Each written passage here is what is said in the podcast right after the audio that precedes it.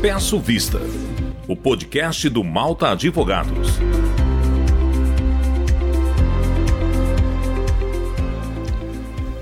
Olá, pessoal, sejam bem-vindos a mais um Peço Vista. Neste espaço, como vocês já sabem, nós tratamos das atualidades mais relevantes no campo do direito e da política, sempre guiados por especialistas.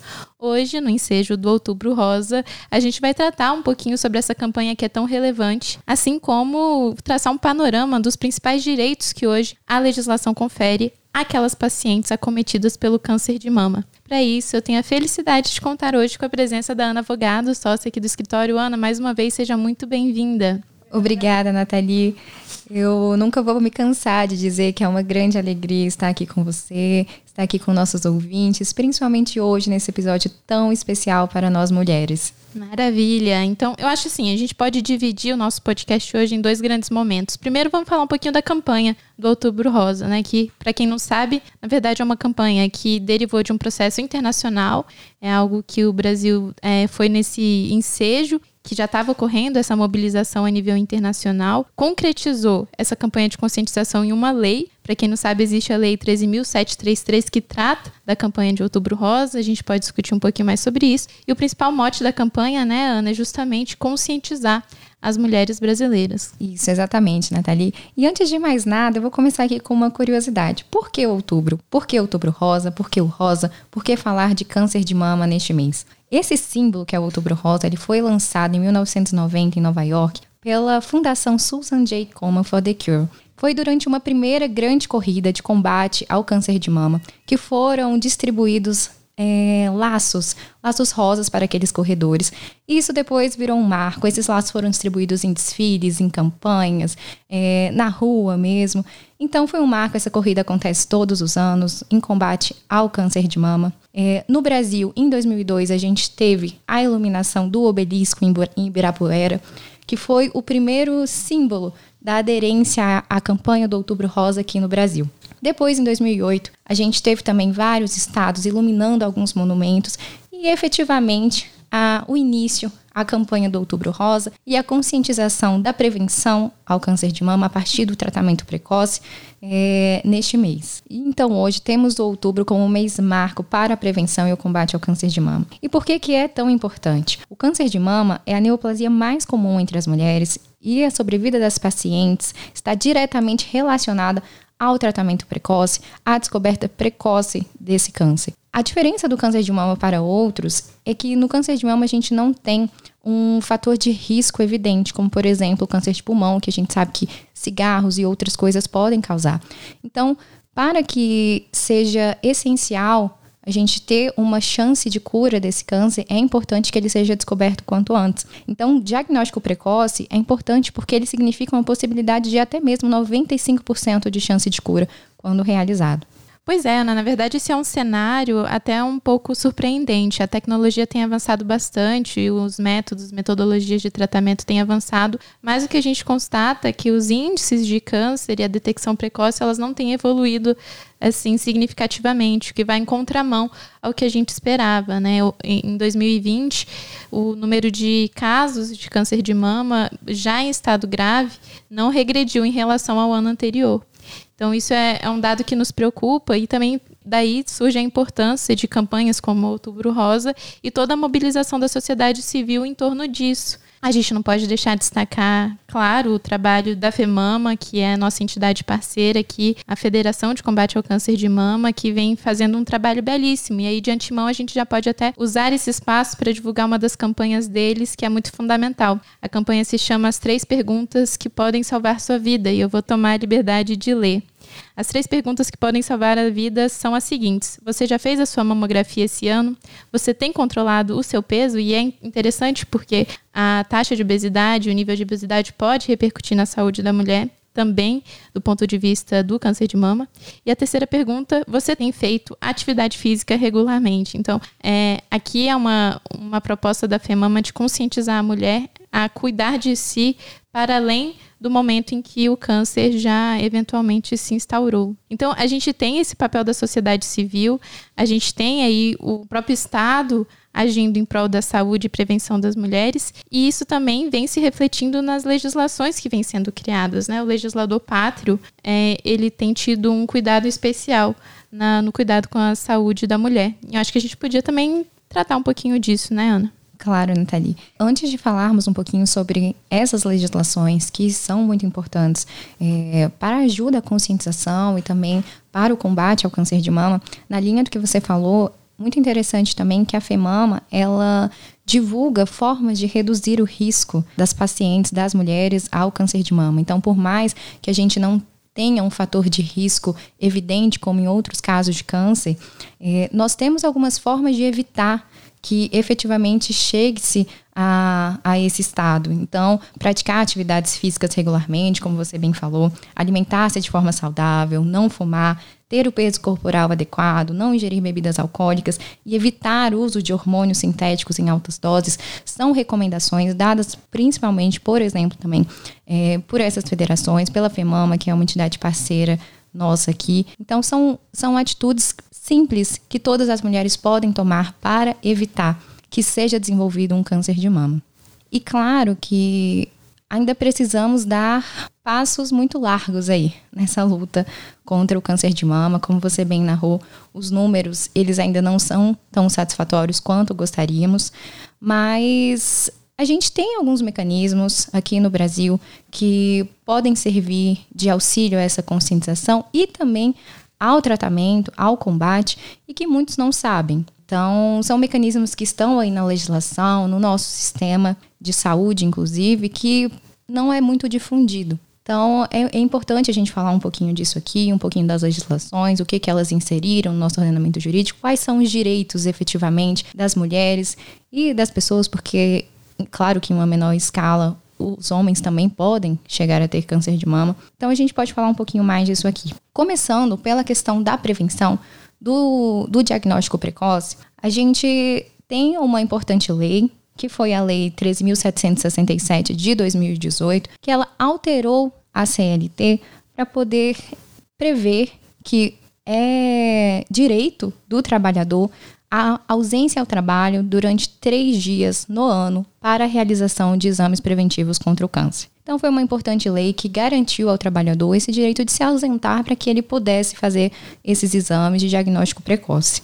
Além disso, é, temos uma outra lei de muita importância, que é a 13.896 de 2019, que prevê que o prazo entre a suspeita do câncer e o diagnóstico no SUS não pode ultrapassar a 30 dias. Então, delimita essa obrigatoriedade de realização do exame a tempo para que, tendo uma suspeita, o diagnóstico não ultrapasse os 30 dias. Maravilha, Ana. Essa é, inclusive, a famosa lei dos 30 dias, que foi considerada um grande marco. E é, nesse ensejo também há outra, outra norma muito relevante, que é a famosa lei dos 60 dias. A lei dos 60 dias, por outro lado, ela prevê esse direito ao paciente acometido pelo câncer de se submeter ao primeiro tratamento, é, uma vez constatado o câncer, em até 60 dias pelo SUS. Então, o que a gente percebe é que tem um cuidado do legislador tanto em possibilitar a uma prevenção ao câncer, então rastreamento de eventual câncer, como também, uma vez descoberto que aquele tratamento seja iniciado o quanto antes. É interessante notar que essa lei ela coloca o prazo de até 60 dias, sendo possível que, naturalmente, esse tratamento se inicie antes. Muitas vezes ele tem que iniciar o quanto antes.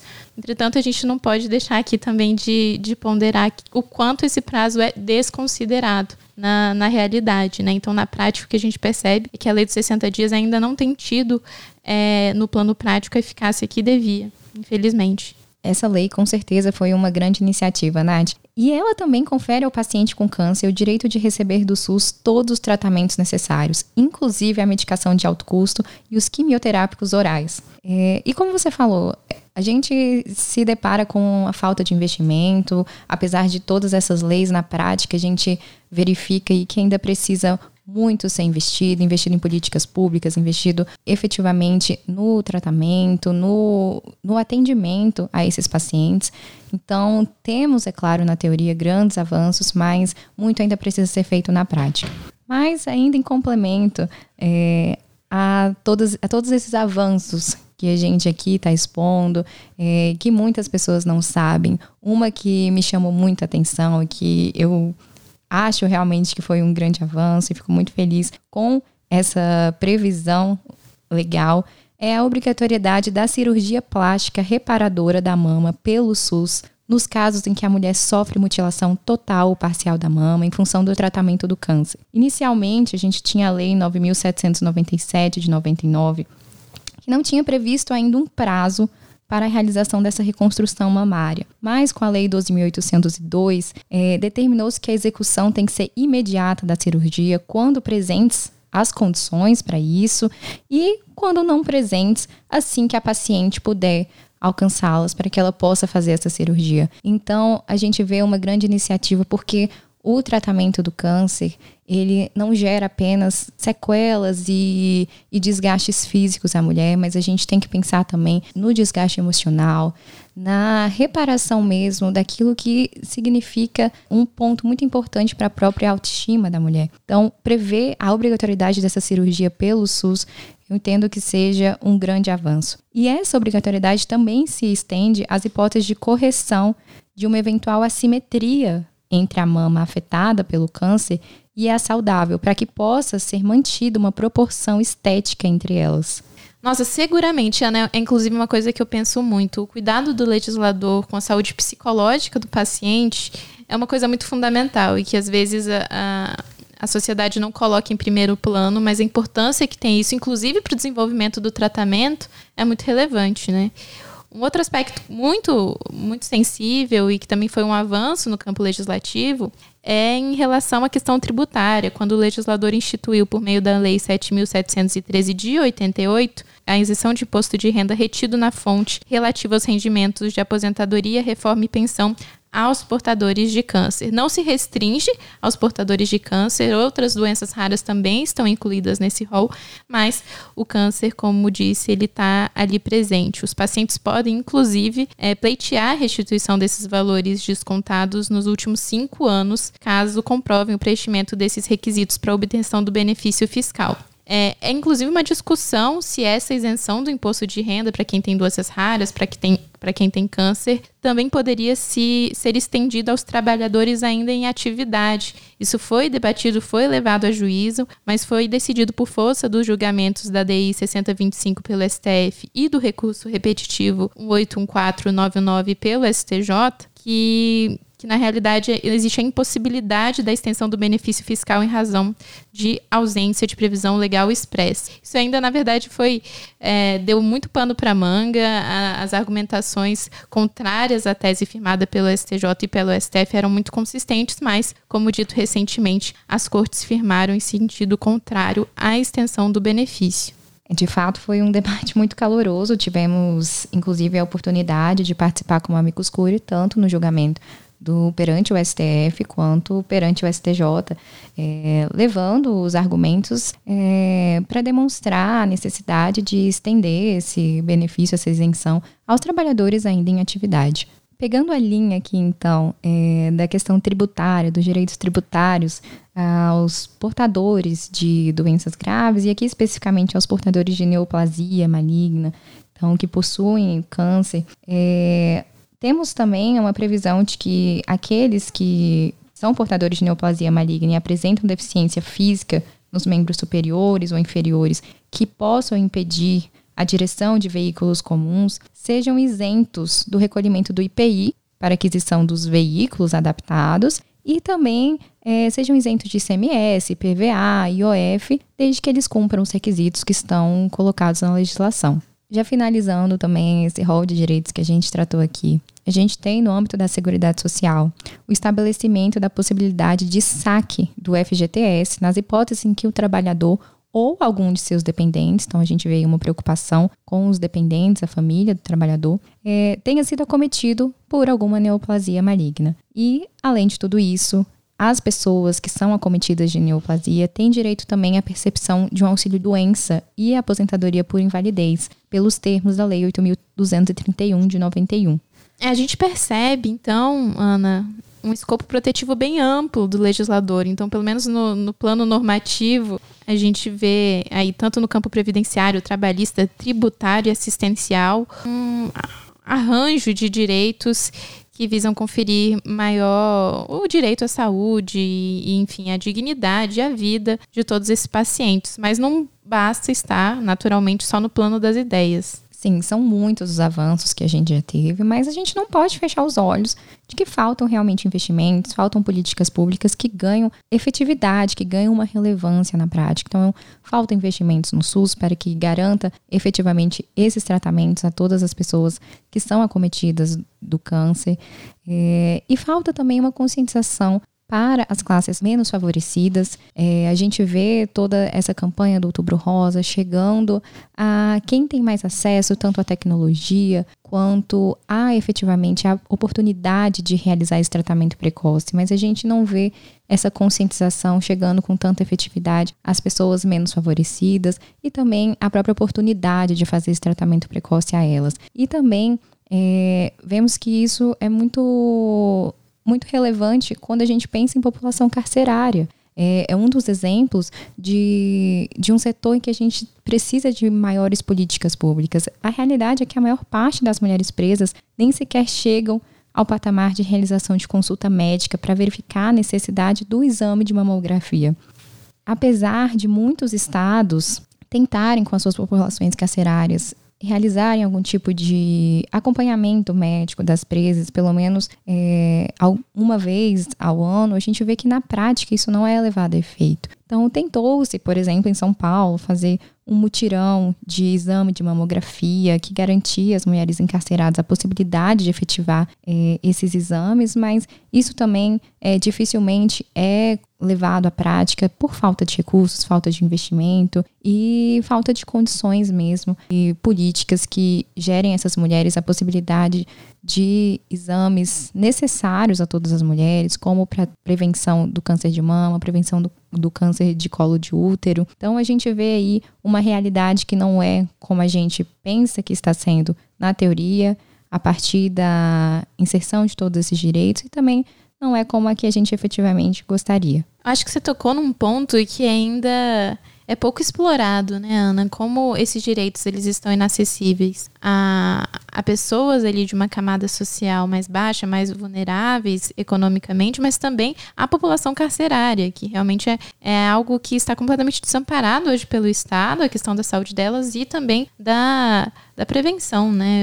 A gente não consegue nem dimensionar o quão desamparadas elas estão. E nesse ensejo, acho que a gente também pode trazer e não deveria deixar de trazer a, a importância de iniciativas legislativas que visam conferir é, a essas populações, principalmente aquelas mais vulneráveis economicamente, é, tratamentos mais tecnológicos, tratamentos mais avançados, como é o caso do PL 265-2020, de iniciativa da FEMAMA, que tem como objetivo que o SUS custeie os testes genéticos, germinativos e genômicos para as pacientes terem mais é, oportunidade de diagnóstico precoce da doença e também tratamento adequado. O que, que são esses testes? A gente tem até um podcast específico sobre esse tema, mas esse teste genético que hoje já é conferido pelos planos de saúde em larga escala, eles possibilitam a detecção de um, gene que predispõe ao câncer, o que pode fazer com que a pessoa já, desde agora, assim que descoberto, consiga rastrear a possibilidade da doença e tomar as ações preventivas cabíveis. Os testes genômicos, por outro lado,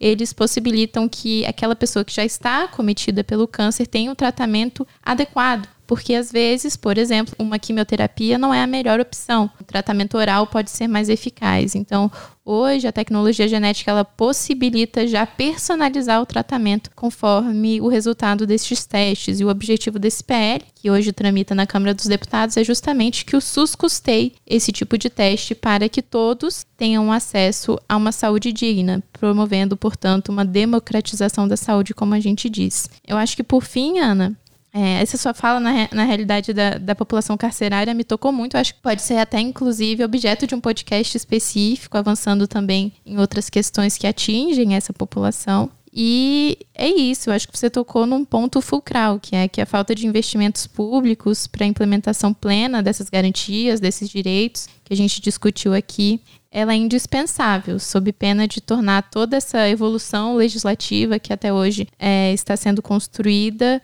em algo reduzido, talvez, a uma iluminação de um prédio público de rosa. Que não seja assim, né? Que realmente as coisas sejam concretas e que atinjam a população como um todo, independente da sua classe social. Ana, agradeço demais pela sua participação. Se você tiver alguma complementação, esse tema que ele é muito instigante e que eu tenho certeza a gente poderia ficar aqui horas debatendo.